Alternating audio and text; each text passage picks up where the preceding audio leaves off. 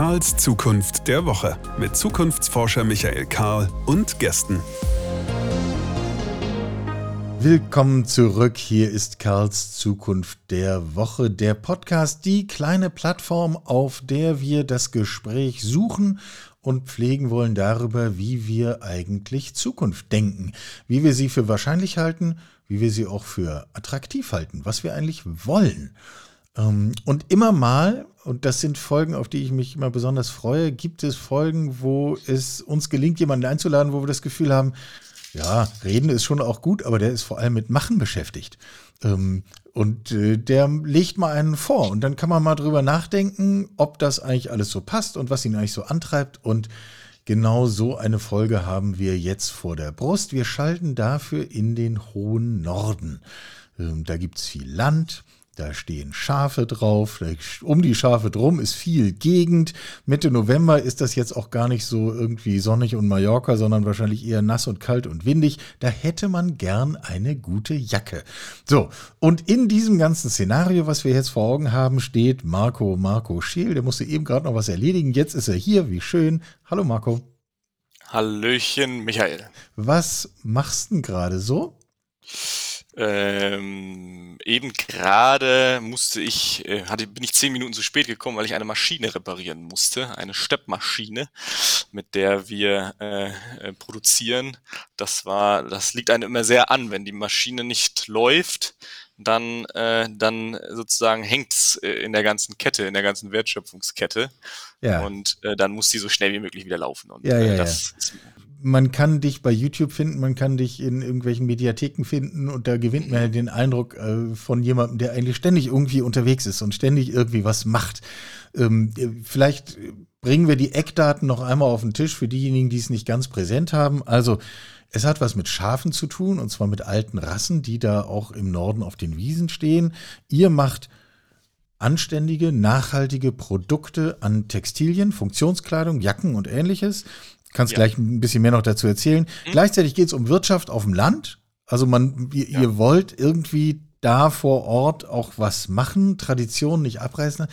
Also warum tust du dir das alles gleichzeitig an? weil, weil ich denke, äh, dass es nur so geht. Also ich kann immer nur so selber so arbeiten und leben, äh, wie ich das Gefühl habe, dass es wirklich funktioniert und dass es auch für alle funktionieren kann und einen Mehrwert schaffen kann für alle Beteiligten. Äh, und die einzige Möglichkeit, wie, wie ich mir das vorstelle, ist eben genau so, wie ich das jetzt mache. Äh, führ uns mal gedanklich, wir können es ja jetzt nicht sehen, sondern nur hören. Führ uns mal gedanklich äh, rum. Also wer, wer, jetzt bei dir auf den Hof kommt, was, was sieht der dann? Der sieht ähm, zunächst mal eine Näherei mit zehn fleißigen äh, Nähern, mit 20 fleißigen Händen, mhm. die, die, die hier bei uns äh, Funktions- und Arbeitsbekleidung aus der Wolle von bedrohten Landschafrassen herstellen. Und außerdem sieht der eine, eine ähm, kleine Produktionshalle, in der wir produzieren, die viel zu vollgepackt ist äh, momentan. Also wir haben wirklich groß, großartige Platzprobleme, äh, wo halt auch nochmal Leute sind, die äh, auf einer CNC-Maschine zuschneiden, die an einer Maschine steppen, die äh, kommissionieren und verpacken. Also ein, ein realwirtschaftlicher Betrieb hier in Mecklenburg-Vorpommern zwischen Rostock und Wismar. Äh, wenn jetzt jemand kommt und sagt, das ist jetzt hier ein Beispiel für nachhaltige Wirtschaft, äh, ja. gehst du da mit oder ist das eigentlich für dich gar nicht wichtig?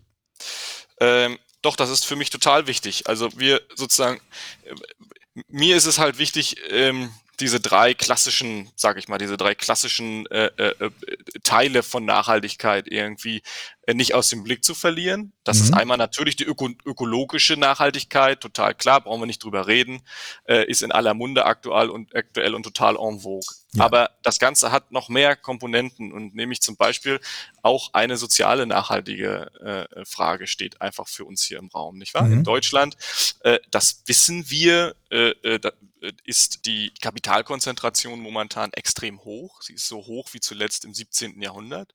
Da gab es hier halt Gutsherren Eltern und Leibeigene. Und außerdem verteilt sich die Kapitalkonzentration von Land zu Stadt extrem. Also das heißt, ähm, das Eigentum ist, äh, ähm, also auch das Eigentum äh, äh, dessen, was auf dem Land ist, äh, befindet sich bei Menschen in der Stadt. Ja. Dieser Umstand führt sozusagen zu einer krassen Spannung in Deutschland in der Gesellschaft. Die Leute können den Finger nicht genau so klar drauf legen, denke ich, wie ich das gerade gesagt habe, sozusagen. Aber äh, sie spüren das, auch hier auf dem Land, die, die, die Menschen, die hier wohnen, die Arbeiter und äh, äh die, die Leute spüren einfach, dass irgendwo was im Argen ist äh, und werden unzufrieden und, und naja, und der Dialog gewinnt sozusagen auch an Brisanz und an Spannung äh, und im schlimmsten Fall radikalisieren sich Menschen in so einer Situation. Ja, ist das so ein Gefühl von, von ich bin irgendwie abgehängt, ich bin zweiter ja, Klasse, total. aber ich weiß nicht ja. ganz genau warum? Ja, ja, total, total und äh, auch das Gefühl, ich kann den aktuellen Diskurs nicht mehr verstehen. Auch so ein Gefühl entsteht, nicht wahr? Also ich verstehe nicht, mal ganz zu schweigen vom Vokabular, aber auch, aber, aber da auch. Da steige ich auch an manchen Stellen aus. Das ist ja, ja aber auch, aber auch von den, von den Themen her, die ja. heiß diskutiert werden im, äh, in, ich sag mal in Berlin oder im urbanen Raum, sind viele Leute hier eigentlich entgeistert, weil das mit ihrer Lebensrealität nichts zu tun hat. So. Und wir versuchen halt, äh, ähm, sozusagen das Ganze ein bisschen zu verbinden. Also, Entrepreneurship, Start-up-Mentalität, äh, ökologisches, ökologischen Gedanken, ähm, aber natürlich auch eine ökonomische Nachhaltigkeit und das Ganze aber mitten im Land mit den Leuten vor Ort und aus den Ressourcen vor Ort. Das ist das, was wir versuchen zu machen hier. Ja, das heißt, es ist auch eben dann gar nicht beliebig, dass ihr euch Wolle nehmt und mit dieser Wolle dann Kleidung herstellt, weil das gehört ja dann zu dem zu diesem Kreislauf dazu, nicht? Ja, das, das stimmt schon. Ähm, aber es, äh, es hat natürlich mal mit der Wolle eigentlich angefangen. Also wir haben sozusagen, wir haben jetzt 30 Mitarbeiter hier, aber mhm. das ist nicht immer so gewesen. Also ich habe ja. das Unternehmen ja alleine gegründet. Und gegründet habe ich deswegen, weil ich gesehen habe, dass das sozusagen das, das Halten von alten Landschafrassen äh, äh, einen extrem hohen ökologischen Mehrwert schafft mhm. und dass aber die Produkte des Schafes nicht verwendet werden. Also in großem Stile sozusagen. Das heißt, was, was bedeutet das? Ähm, der Schäfer, der Landschafrassen hält, und davon gibt es auch noch Berufsschäfer mit tausend Tieren in der Herde, der verdient sein Geld nicht mit Wolle oder mit Fleisch oder mit Milch. Mhm. Das sind alles Produkte, die dieses Schaf äh, wenig produziert, okay, sondern er verdient sein Geld mit Landschaftspflege. Das heißt, wir als Gesellschaft haben uns entschieden, äh, ihm ein Geld dafür zu bezahlen, dass er unsere Naturparks, unsere Biosphärenreservate, äh, unsere Landschaftsschutzgebiete, unsere Deiche, unsere Photovoltaikanlagen pflegt, vor Verbuschung bewahrt und die Artenvielfalt auf diesen Flächen extrem stark erhöht. Ja, dafür geben wir ihm als Gesellschaft ein Geld und davon lebt er. So. Und dann geht er mit seinen tausend Schafen da irgendwie auf die, auf die eine Weide und dann auf die nächste ja. und dann auf die dritte. Ja, ja, ne, die transportiert, das ist, das Schaf frisst selektiv, das heißt, an der einen Stelle frisst es bis zur, bis zum blanken Boden. Da können Lichtkeimer, wie euch verschiedene, ganz seltene Pflanzen können dort, äh, äh, dann, haben dann dort eine Chance. Und an der anderen Stelle fressen sie nur oben ein bisschen die Blätter ab, die Sprossachse bleibt stehen. Wichtiger Lebensraum für Insekten zum Überwintern, Wildbiene, äh, etc., etc., nicht wahr?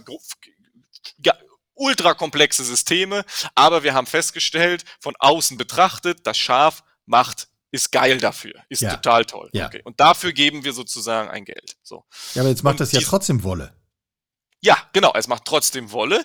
Und diese Wolle ist aber sozusagen seit Aufkommen der Kunstfaser in mhm. den 19 also das großindustrielle Aufkommen der Kunstfaser in den 1960er Jahren vielleicht oder so, ist Wolle, insbesondere unsere nordische Mischwolle, warum, sage ich gleich, äh, stark in den Hintergrund getreten. Also da hat sich niemand mehr wirklich für interessiert. Das Einzige, was da noch irgendwie eine Rolle gespielt hat, ist eben ähm, ist im Merino-Wolle gewesen und ist sie auch nach wie vor, weil sie halt hochfein ist, 19 Mikrometer feine Wolle. Aber die kommt eben aus Neuseeland, Südafrika, Australien und Südamerika. Das sind die einzigen Gebiete, wo man das machen kann, wo man so aride klimatische Bedingungen hat äh, äh, und auch gleichwarme Bedingungen hat, dass man dieses Schaf halten kann. Hier bei uns in Europa geht das nicht.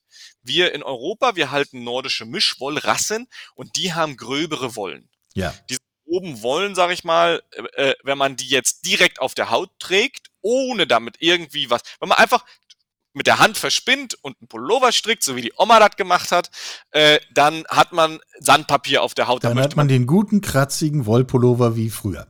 So, dann möchte ja. man sich gar nicht drin bewegen und da hat der ein oder andere auch noch ein Trauma von mit äh, ja. sozusagen, ja. schleppt er durch sein ganzes Leben. So. Und genau. Und nun ist es aber so, dass sich sozusagen seit dieser Zeit, wo man das so gemacht hat, wo die Oma das gemacht hat, haben sich, äh, hat sich zwar der Rohstoff nicht verändert, aber die äh, Fertigungsverfahren sind viel moderner geworden. Und wir können Wolle mittlerweile so ausrüsten, dass sie flauschig ist, dass sie angenehm ist auf der Haut, dass sie aber super formstabil ist, langlebig ist. Äh, die Wolle isoliert extrem gut, sie nimmt Feuchtigkeit auf, sie äh, sozusagen schützt vor Wärme und vor Kälte, sie regelt, nicht wahr? Also unsere, unsere Schafe bekommen ja ihre Lämmer im Februar im Schnee, aber stehen im, auf, auch im Sommer auf dem Deich bei voller Sonne ohne ein Problem, nicht wahr? Weil Wolle klimatisiert einfach. Mhm. Die Fischer bei uns sagen, was gut ist gegen die Kälte, ist auch gut gegen die Wärme, sagen die. Und sie meinen halt, dass dieses, dass dieses Wollprodukt halt so, äh, so funktioniert. Ja. Genau, so. Und, äh, und wir sind einfach der Meinung, dass sozusagen diese Art der äh, Bewirtschaftung, dass diese Art der Nutztierhaltung, die ist nicht nur nachhaltig, sondern sie heilt. Also mhm. sie sozusagen gibt äh, der Welt einen ökologischen Mehrwert. Mehr als nachhaltig eigentlich. Korrekt, ja. ja. Sie heilt das, was wir kaputt gemacht haben. Also äh, äh, die, die Schäfer, äh, äh, Detlef Mohr zum Beispiel ist äh, Schäfer hier vom Schal aus Mecklenburg-Vorpommern, mit vielen Tieren, der bewirtschaftet zum Beispiel auch alte Truppenübungsplätze. Ja? Also da, wo wir Menschen sozusagen die Natur zerrissen und kaputt gemacht haben, kann das Schaf durch diese Beweidungsleistung eben diese, das heilen, nicht wahr? Mhm. Und das halte ich für, für extrem wichtig, dass wir sozusagen umdenken, dass wir sagen, okay, wenn wir jetzt davon ausgehen, dass wir nur Nachhaltigkeit machen, irgendwie, dann bedeutet das, wir haben, äh, der Planet hat eine Wunde irgendwie und die ist entzündet äh, und wir lassen, wir, wir versuchen einfach nur, es nicht weiter aufzureißen ja, ja, und nicht ja. die Wunde zu schlimmer zu machen. Aber wir müssen eigentlich versuchen, die Wunde zu heilen. Das ist unsere Aufgabe als Menschen auf diesem Planeten. Ja. Und das Schaf zum Beispiel, der kleine Wiederkäuer, ist, das ist für mich sozusagen ein ganz wichtiger Baustein darin, äh, äh, zumindest hier bei uns in Europa, da kann ich das genau sagen, weil ich das erlebe und sehe und spüre, äh, ist das ein extrem wichtiger Faktor. Und das möchten wir gerne unterstützen. Und deswegen nehmen wir diese Wolle, die der Schäfer sonst beim Abdecker entsorgt hat, die nehmen wir, vergüten sie ihm gut und äh, äh, produzieren daraus äh, ganz hervorragende, äh, funktionale ähm, äh, äh, Hightech-Produkte. Und die verkauft ihr dann in die Stadt, oder? Die verkauft, ja, da hast du nicht ganz unrecht. Naja, klar, also ja. die Kohle ist ja da. Ne? Ja, also, ja. Äh, äh, ich meine, erst ist sie Fall. da, dann ist sie bei euch. Äh, ja, also das ist korrekt. Also wir, das, das, wir beobachten das natürlich, nicht? Also die, die, aber guck mal, wie oft hast du das, äh, äh, äh Michael, ähm, dass irgendwie die, die Leute sehen aus eigentlich so, als wenn sie jetzt mit ihrer Ausrüstung, die sie gerade anhaben, könnten sie eigentlich den K2 besteigen, ja? ja. schieben aber einen Kinderwagen durch Kreuzberg. So. Ja. Und, äh, und äh, genau, und da denken wir, okay, es muss jetzt nicht unbedingt äh, die, äh, sozusagen die faserverstärkte Mülltüte äh, sein, auch wenn Gore-Tex draufsteht. Äh, Wolle kann das auch super gut leisten und in den allermeisten Parametern oder Anwendungsgebieten sogar besser. Äh, noch eine Frage zu, zu deinen Produkten. Ihr, ihr designt die Sachen auch selber, äh, unterstelle ich. Ja. Ne? Und ja. äh, wenn ich mir so eine Jacke kaufe, die ist, kann man bei euch gucken, Nordwolle im ja. Internet gucken. Das ist ja, also ganz günstig ist das ja nicht, aber die hält dann ein Leben lang, oder was? Naja, ein Leben lang ist natürlich viel Kommt gesagt. Aufs Alter an, äh, ja. äh, ist, ist viel gesagt. Es sind schon ein paar Tage ein Leben lang. Also eine Jacke, eine, äh, eine Jacke von uns, äh, die kostet Modell Wieland, würde dir gut stehen, sage ich jetzt einfach mal so. Danke, ich gucke nachher nach. Die würde, die kostet 285 Euro. Ja. Nicht? Und die ist aber sozusagen ja im Wettbewerb mit einer North Face Jacke, die du dir bei Globetrotter kaufst. Ja. Und wenn du sie damit preislich vergleichst, dann sind wir absolut wettbewerbsfähig. Also da gibt's überhaupt gar keinen Unterschied. Ja. Ein Unterschied ist natürlich, dass die, dass die North Face Jacke äh, in China zusammengetackert ist äh, und, äh, und aus Mineralöl hergestellt ist, nicht wahr? Dass also sozusagen der Warenwert im Grunde genommen so gut wie gar nicht existiert. So, nicht?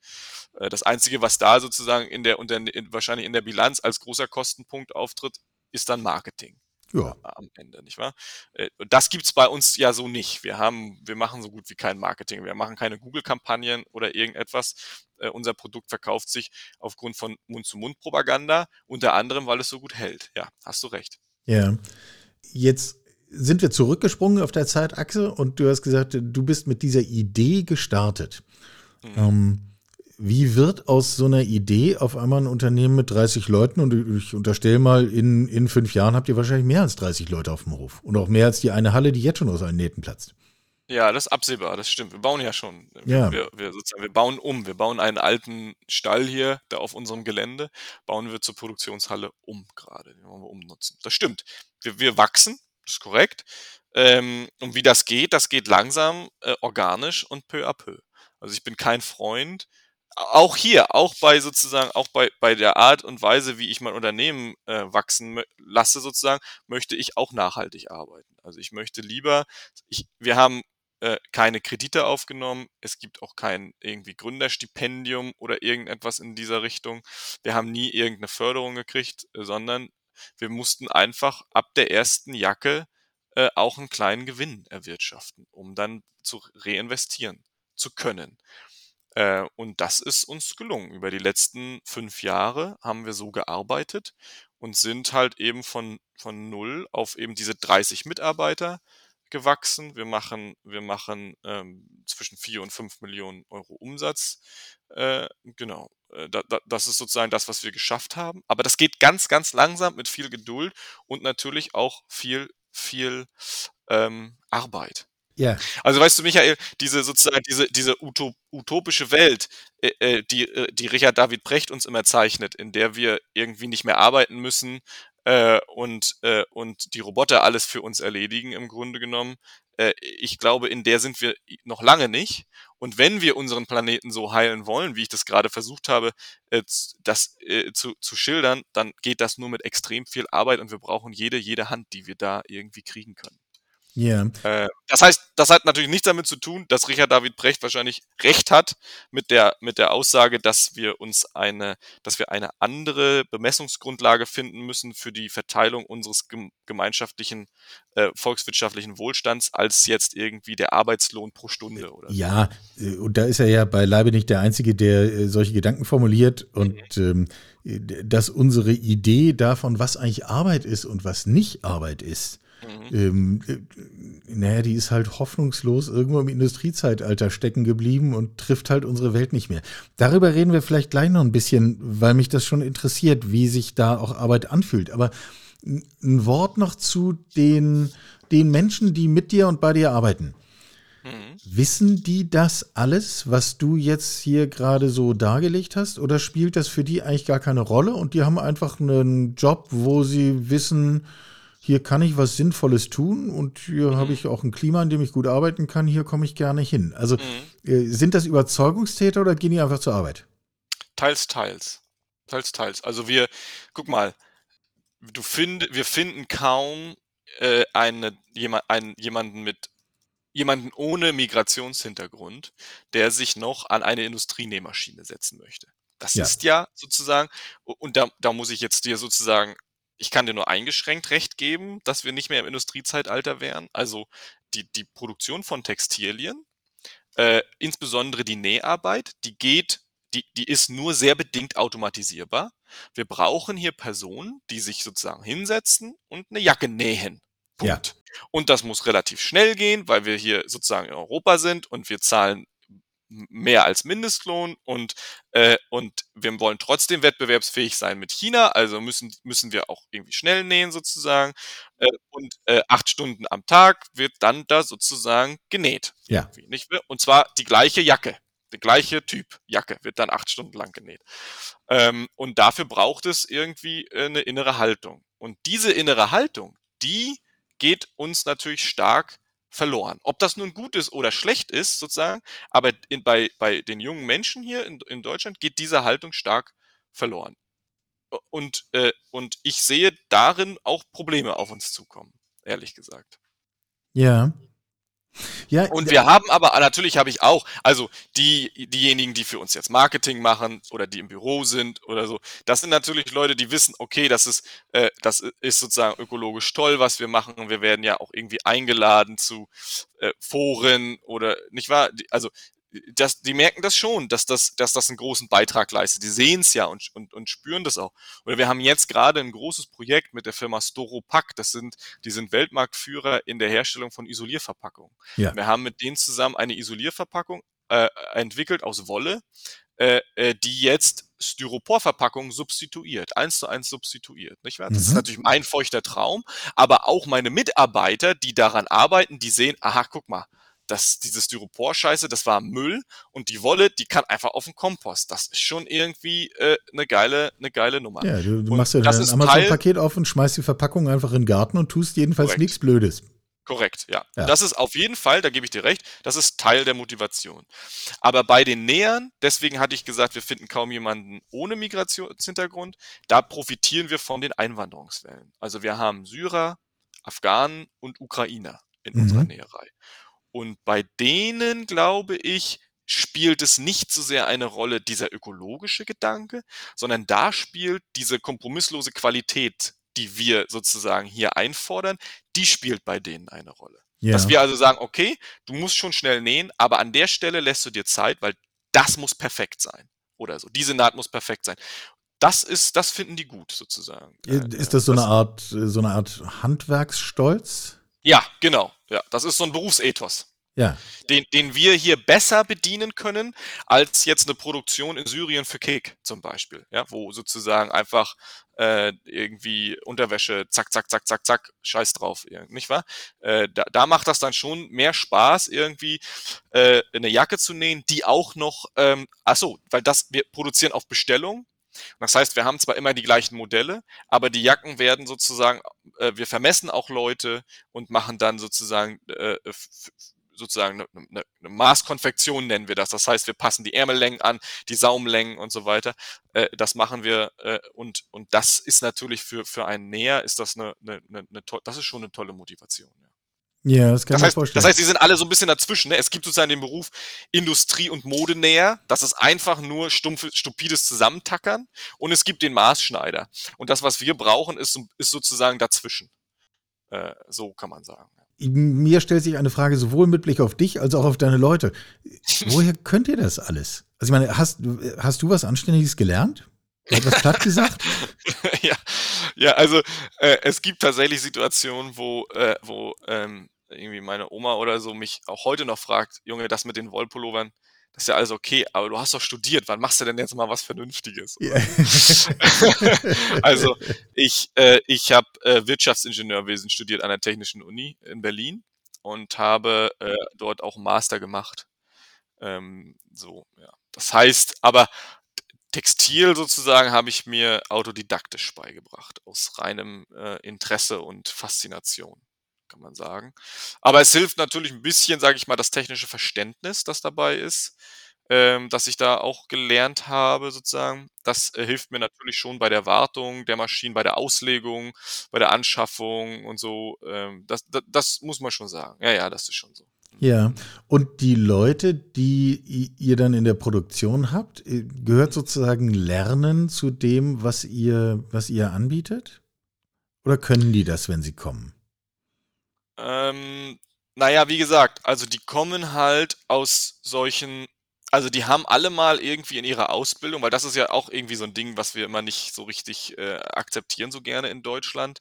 Die haben alle sehr wohl eine Berufsausbildung und die ist auch überhaupt Deswegen gar frage nicht. Ich ja, ja. Und die ist auch für das, was sie machen, überhaupt gar nicht schlecht. Die wird zwar in Deutschland nicht anerkannt, ist ein Riesenproblem für uns, ähm, ähm, aber für, für faktisch sozusagen sind die, sind die top ausgebildet. Aber äh, sie haben mal in ihrer Ausbildung hochwertige Sachen mal genäht, Muster genäht, aber dann sozusagen ihr Leben lang eigentlich in der Produktion äh, haben sie halt äh, einfach nur äh, losgetackert und zwar den ganzen Tag die, die, dieselbe, die gleiche Naht an der gleichen Maschine und so weiter und so fort. Ähm, und äh, das heißt, die, wenn die hierher kommen, die können das schon, was wir von ihnen verlangen, aber da ist natürlich auch so ein bisschen so ein sich erinnern ja, spielt dann irgendwie eine Rolle.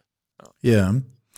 ähm, wir reden hier in diesem Podcast häufiger über Fragen, wie eigentlich sich die Zukunft unserer Arbeitswelt gestaltet. Mhm. Ähm, und wir haben ja eben äh, das schon kurz gestreift. Also natürlich gibt es äh, einen Teil von unserer Gesellschaft, der Industriegesellschaft ist, aber es gibt eben ja auch noch jede Menge Teile drumherum. Also äh, all die ganzen Menschen, die irgendwo in Berlin Mitte im Café sitzen und auf ihr MacBook gucken und äh, müssen ja auch irgendwas zu tun haben, ne? Ja. Also ist das, was ihr macht, jetzt Zukunft von Arbeit oder, oder ist es eigentlich hoffnungslos altmodisch? Das ist eine ganz ernste Frage, die ich mir stelle. Mhm. Ja, ich stelle mir diese Frage auch, Michael. Und ähm, ich denke aber, wir werden sozusagen, also wir versuchen halt sozusagen, wir versuchen eben diese, diese Aspekte von New Work oder Work 2.0 oder so. Ne? 3.4. Also, you name it, ja. Bla, bla. Äh, äh, die versuchen wir schon sozusagen mit diesem alten Modell zu verschmelzen. Aber gewisse Aspekte dieses Industriemodells, äh, dessen werden wir nie Herr werden, weil wir nun mal in Deutschland, wir brauchen ja alle Bekleidung. Und diese Bekleidung muss nun mal produziert werden. Äh, und wir können natürlich jetzt hergehen und sagen, halt, stopp, äh, wir, wir machen jetzt, bei uns gibt's keine, keine Haupt- und Realschule mehr, wir machen jetzt alle Abitur und wir gehen alle studieren und wir sozusagen, wir, wir gucken alle ins MacBook in Berlin im Café, das, das können wir machen. Äh, aber dann muss jemand in China unsere Bekleidung nähen. Wenn wir das, das, das ist dann die Entscheidung, nicht wahr? Das andere gibt's nicht, sozusagen. Es, wo, für, ja, also, das wird immer ein Teil dessen, wird, wird immer bleiben. Und es wird auch nie immer, also es wird auch nie gehen, dass wir alle remote arbeiten und nur noch von zu Hause oder so, sondern wir brauchen hier, wir haben hier Spe Spezialmaschinen, man kann hier so eine Jacke nicht in Heimarbeiten nähen oder, oder, oder so. Nicht wahr? Und es wird auch immer Akkordarbeit notwendig sein. Also zum Beispiel jetzt für diese Isolierverpackung, die wir da entwickelt ja. haben, nicht wahr? Das ist sozusagen, äh, äh, das sind so Sets, die, die werden in den Karton hineingelegt, die dann den, den den, den, den, den Versandkarton isolieren im Grunde genommen. Und da ist viel manuelle Arbeit dabei. Punkt. Aus Ende. Auch Sachen, die sich nicht man automatisieren lassen. Bleibe ich auch bei. Verstehe ich auch was von. Kann ich so sagen. Ja. Ähm, das heißt, wir werden immer diesen Aspekt der Arbeit haben. Und, und, und wir sollten, finde ich, diesen Aspekt von Arbeit mehr wertschätzen in unserer Gesellschaft und auch wieder mehr in den in die sozusagen in den Mittelpunkt der Berichterstattung oder der medialen Aufmerksamkeit sollten wir mehr von dieser Arbeit hineinnehmen, weil ja MacBook irgendwie und Chai Latte, das ist irgendwie, das ist cool so, aber das ist halt nur, das kann immer nur ein Teil äh, unserer Gesellschaft sein.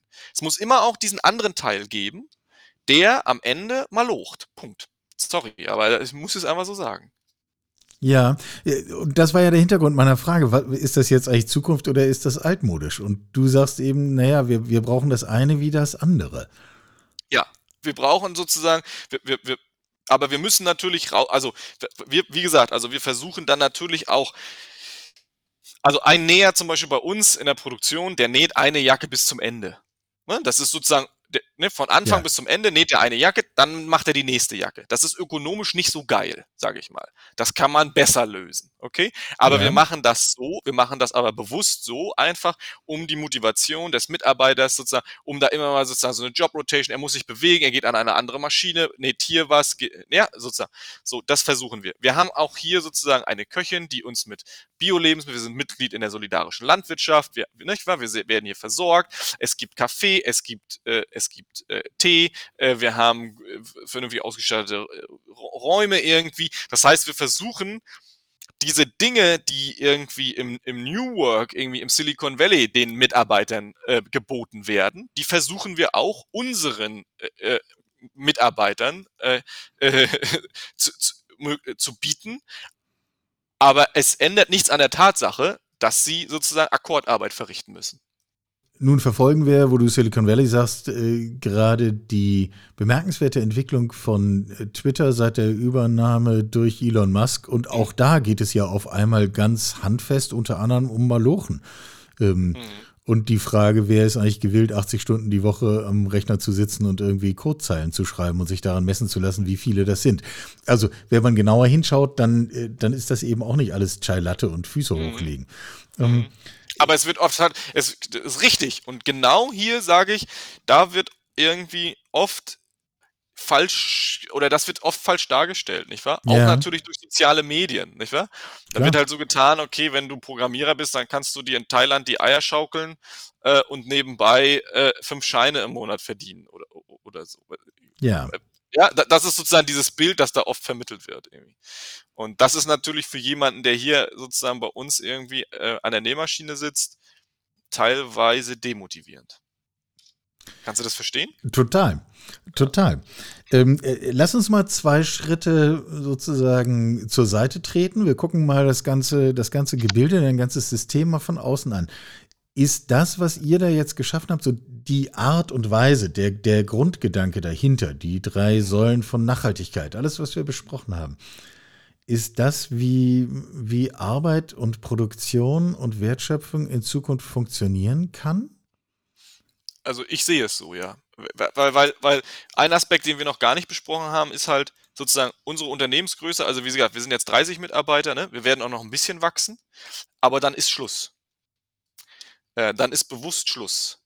Ähm, weil so wie wir jetzt sind, sind wir voll transparent. Du kannst, wir haben hier Tag der offenen Tür regelmäßig. Du, jetzt am Samstag zum Beispiel, da kommen Leute hierher, wir arbeiten hier, wir zeigen, so und so läuft das, so und so funktioniert das. Wir haben einen YouTube-Kanal, da kann man sich das anschauen, wo die Wolle herkommt, die Schäfer, die geben ihren Senf dazu.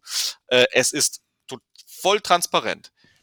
Wir müssen einfach weg von den globalen, also wo wir können, müssen wir weg von den globalen Lieferketten. Ich sage jetzt nicht, dass wir die Banane irgendwie in Deutschland im Gewächshaus anbauen müssen, aber wo, wo wir können, wir müssen keine Funktionsbekleidung irgendwo in äh, Fernost äh, produzieren lassen, weil wir nie kontrollieren können, wirklich kontrollieren können, was da passiert.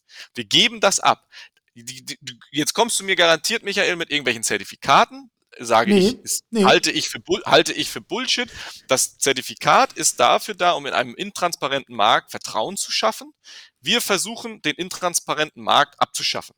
Okay, wir, wir wollen das einfach sagen, wo was wie herkommt äh, und wie es verarbeitet wird, was drin ist an Chemie, was nicht drin ist. Äh, das ist das, was wir machen möchten irgendwie. Und das geht nur mit einer gewissen Unternehmensgröße. Das geht ab ne, wenn, wenn das irgendwann anonym wird, groß wird das Unternehmen, dann kannst du das nicht mehr so leisten einfach. Ist, ist meine Erfahrung und meine Sichtweise. Und deswegen denke ich, dass sozusagen diese kleine äh, äh, ähm, äh, äh, äh, Textilproduktion, so wie wir das hier machen, das halte ich für ein, halte ich total für ein Zukunftsmodell. Ja. Und ich, das kriege ich ja auch gespiegelt von den Leuten, die hierher kommen und sich das angucken.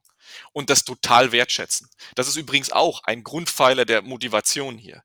Wenn hier Leute herkommen, also äh, äh, Menschen hier, also wenn, wenn wir jetzt einen Tag der offenen Tür machen, dann kommen 200 Leute irgendwie, die, die wandern alle durch die Näherei und sind, und sind erstmal baff weil das ist eine Welt, die haben sie irgendwie, die sind, haben sie verdrängt oder da haben sie nicht mehr so mit, weiß ich auch nicht. Ja, ja und sind erstmal, wow, und der näht da und die Nadel hoch runter und, und dann ist am Ende die Jacke für erstens das nur Zuschnittteile und dann ist, und das macht einmal, wow, so. Und da sind, glänzen natürlich die Augen von unseren, von unseren äh, Mitarbeitern total, nicht? Also das ist total schön für die. Das ist auch ein Grund, warum wir das überhaupt machen. Und, ja. Ähm, ja, und das heißt, wir kriegen das ja auch gespiegelt, dass die Leute das wollen, das wünschen sich. Und eigentlich auch ein Problem damit haben, irgendwie in so einen Retail-Store zu gehen, sich eine Jacke von der Stange zu nehmen und auch sozusagen in diesem Laden gar kein Loch zu hinterlassen, weil sie aus dem absoluten Übersch über äh, äh, Angebot, äh, äh, äh, ja, äh, sozusagen sich etwas rausgenommen haben und man sieht es am Ende gar nicht, dass was fehlt, nicht wahr? Wir produzieren eben auf Bestellung. Der Kunde kommt hierher, was möchtest du, was hättest du gerne? Probier mal das an, probier das an, wir messen und so weiter. Das ist ein ganz anderes Erlebnis für den Kunden. So kann äh, so stelle ich mir Konsum im 21. Jahrhundert vor. Ähm, sozusagen ein, das Erlebnis viel stärker intensiviert, damit ich es nicht so oft brauche. Und Ich könnte jetzt noch hunderttausend Fragen hinten dran stellen. Mache ich nicht, weil ein schöneres Schlusswort kriegen wir jetzt, glaube ich, gar nicht mehr auf diese Aufnahme drauf. das ist doch mal ein Zukunftsbild. Da denken wir jetzt mal drüber nach. Also, äh, ich sage das an dieser Stelle häufiger. Äh, liebe Menschen, die ihr dieses hört, bitte lasst uns wissen, was ihr davon haltet. Ähm, was das bei euch auslöst. Ähm, stimmt diese Wahrnehmung, die Marco gerade geschildert hat? Ist das die Zukunft von Konsum? Ist das die Zukunft von Arbeit, über die wir hier geredet haben? Und wer würde sich eigentlich an eine solche Nähmaschine setzen? Fragen über Fragen. Lasst uns das diskutieren. Ähm, lasst uns miteinander sprechen, anrufen, twittern, äh, LinkedIn, Insta, YouTube weiß der Himmel. Man findet ja auch Nordwolle auf allen Kanälen, wo man euch sucht. Und äh, ich habe auch verstanden, ihr steht auch drauf, wenn Menschen mit euch in Kontakt treten. Also bitte macht das fleißig. Marco Scheel war das. Marco, ich danke dir außerordentlich für deine Zeit. Ich habe mich sehr gefreut, dabei zu sein. Hat Spaß gemacht, Michael. Mach's gut. Sie hörten Karls Zukunft der Woche, ein Podcast aus dem Karl Institute for Human Future.